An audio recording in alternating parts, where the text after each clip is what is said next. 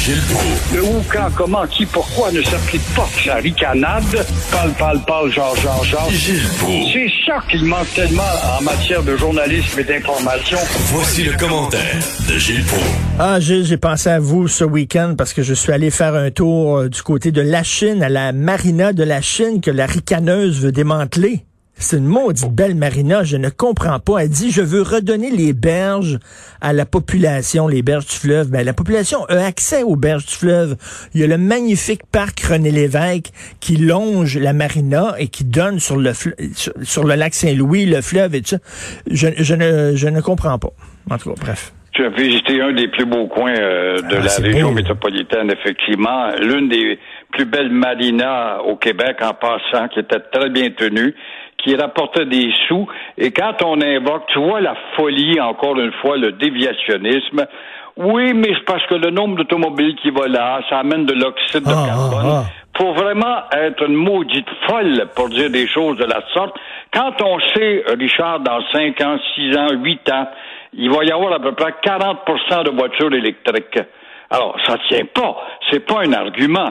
Pourquoi tuer un stimulant économique, Ben oui. un refuge de repos pour des gens qui ont pas de chalet, mais qui ont un yacht, puis qui peuvent là. Puis même ceux qui ont pas de yacht, aller passer un dimanche là. Moi, j'ai fait, j'ai été cinq ans là. Les installations, t'avais un club de tennis, t'avais une piscine, t'avais euh, les douches, t'avais un beau petit restaurant. Non, non, mais ça, ça, elle, c'est pour les riches. C'est les riches qui ont, tu sais, comme si les gens avaient des bateaux d'un million de dollars. Voyons donc, c'est des Pas petits vrai, il y avait bateaux. des des chaloupes de 20 pieds. Ben Moi-même, oui. j'avais 21 pieds, un Bayliner. C'est pas vrai. C'est vrai qu'il y avait des, des... Il y a Pierre Marcotte qui avait son gros yacht, là, de mémoire. À part de ça, là, je vois pas euh, de quoi faire un scandale avec ça. C'est encore une fois du déviationnisme et euh, j'espère que les électeurs vont finir par s'en Mais souvenir. non, j'espère, j'espère, qu'ils vont avoir, là, ils sont en, en cours, là, mais j'espère qu'ils vont avoir gain de cause parce que cette marina-là, je ne comprends pas pourquoi on veut la démanteler. Vraiment, puis il y en a des parcs à la Chine. Il y en a beaucoup, là. C'est pas comme s'il manquait de parcs, là. Puis Non, à côté de la marina, c'est une ville de ben la. Nouvelle-France qui est pas assez mise en évidence, historiquement parlant, bien sûr, car il y a aussi des têtes carrées là qui mènent euh, le bal, qui mènent euh, tout le monde par le bout du nez, parce que ce sont des têtes carrées, des conquérants. Alors les conquis se ferment la gueule. Et vous voulez euh, vous demander si M. Arruda et M. Legault ont lu Le Prince de Machiavel. Ben, ils auraient intérêt. Ils auraient intérêt quand on voit comment c'est tout croche. Et, euh, Machiavel, c'était qui? Ça, c'était un gars cynique, un gars rusé, super intelligent, qui a été conseiller florentin, hein, on se rappelle de ça. Et euh, pour lui, il disait toujours, au nom de la raison euh, de l'État, eh bien, on doit agir. C'est-à-dire, parfois, commettre des gestes cyniques par exemple, tuer une mouche avec une masse, c'est scandaleux, mais la grande majorité demandait que la mouche soit tuée. Dans le cas, ici, avec Legault et Arruda, on voit qu'il y a quelques têtes folles dans un restaurant, deux restaurants, trois restaurants, qui font le party et qui sont soumis à des amendes et des affaires épeurantes, qui sont pas épeurantes parce que Legault et Arruda ne sont pas des machiavéliques et n'agissent pas. Alors, ils vont avec des avertissements et punissent l'ensemble des dizaines de milliers de restaurants qui respectaient la règle. Même chose pour le cinéma, ça peut déclaire, déplaire à mon ami Guy Fournier ce matin que je lisais tout à l'heure, mais je regrette, on a pénalisé encore les salles de cinéma où on était des 10, 12 personnes maximum avec des employés qui t'exigeaient de te laver les mains avant d'entrer, euh, que tu n'avais pas le droit d'aller euh, répandre la nourriture là-dedans, euh, qu'on frottait les sièges une fois que tu avais quitté. Encore une fois, on pénalise euh, la grande population et ceux qui pourraient bénéficier, mais euh, les autres, les troubles fêtes, les têtes fêlées, les têtes Mais- folles, ne sont pas pénalisées, elles subissent un avertissement. Le, Alors, le, le, nouveau chef, Machiavel. le nouveau chef du PQ, Paul Saint-Pierre Plamondon, disait la crise, la pandémie montre à quel point le Canada est dysfonctionnel. Mais je m'excuse, euh, Gilles, on n'a pas besoin du Canada pour se mettre dans le chenoute. On est capable de le faire nous autres mêmes, de mal gérer Ah oui, nos oui, affaires. raison, c'est bien beau de dire que le Canada est dysfonctionnel, mais le Canada est un peu plus discipliné qu'on l'est. On en en a une preuve encore ce matin.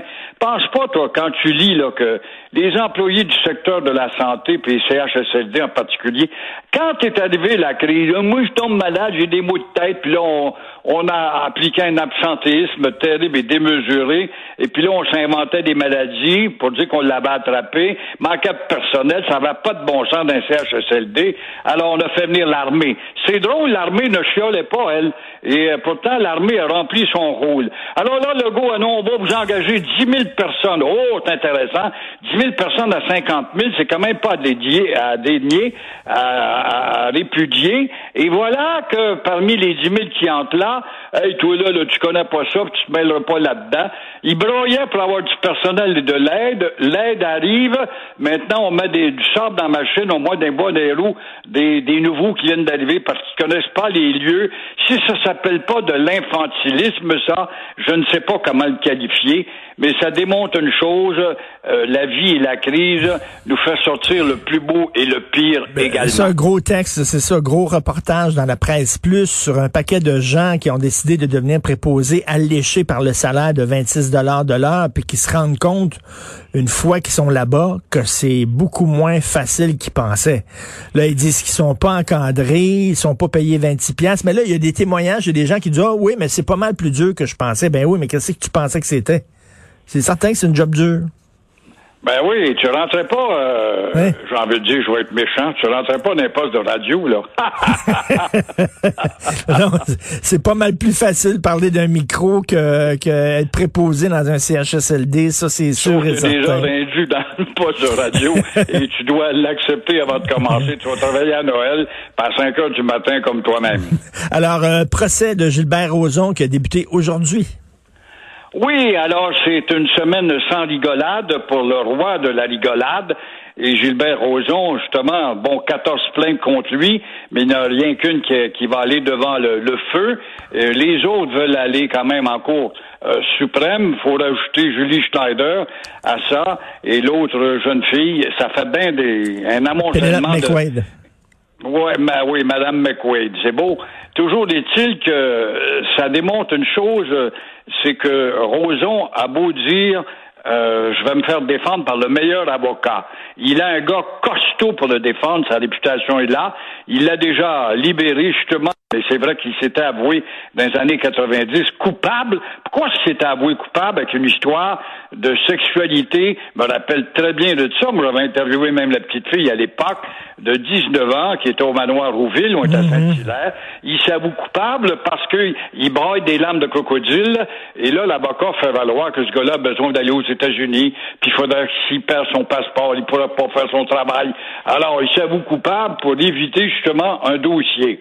Mais cette fois-ci, là, c'est un groupe plus important. Et il a un avocat costaud pour le défendre encore une fois, M. Pierre Poupard, très réputé, il n'y a pas de doute.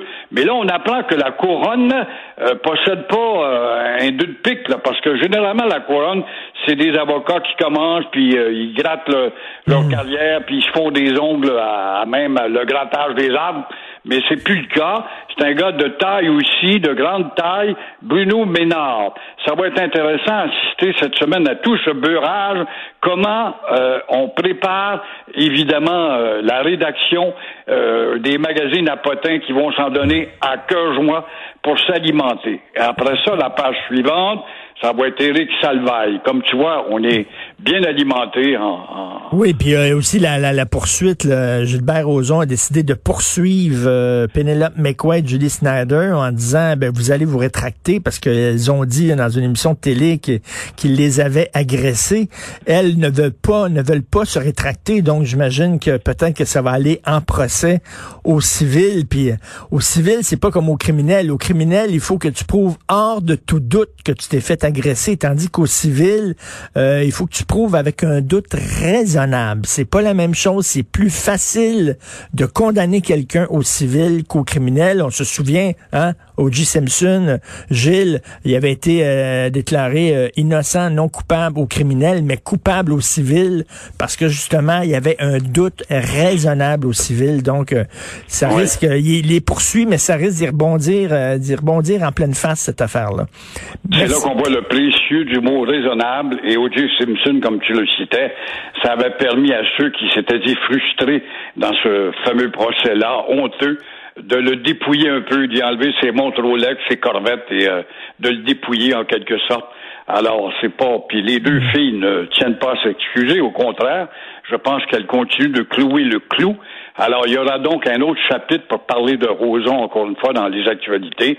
Ce gars-là a-t-il condamné? Euh, s'il croit, lui, qu'il va être réhabilité pendant ses jours, revenir à nous présenter ses farceurs, et avec une certaine hauteur d'arrogance, il hein, faut quand même l'admettre. Ce gars-là avait même des visas à la mairie de Montréal durant l'anniversaire de Montréal. Euh... Oui, alors qu'il y avait peut-être des squelettes dans son placard, il faut quand même le faire. Merci beaucoup, Gilles. On se reparle demain. Bonne journée. À demain. Au revoir.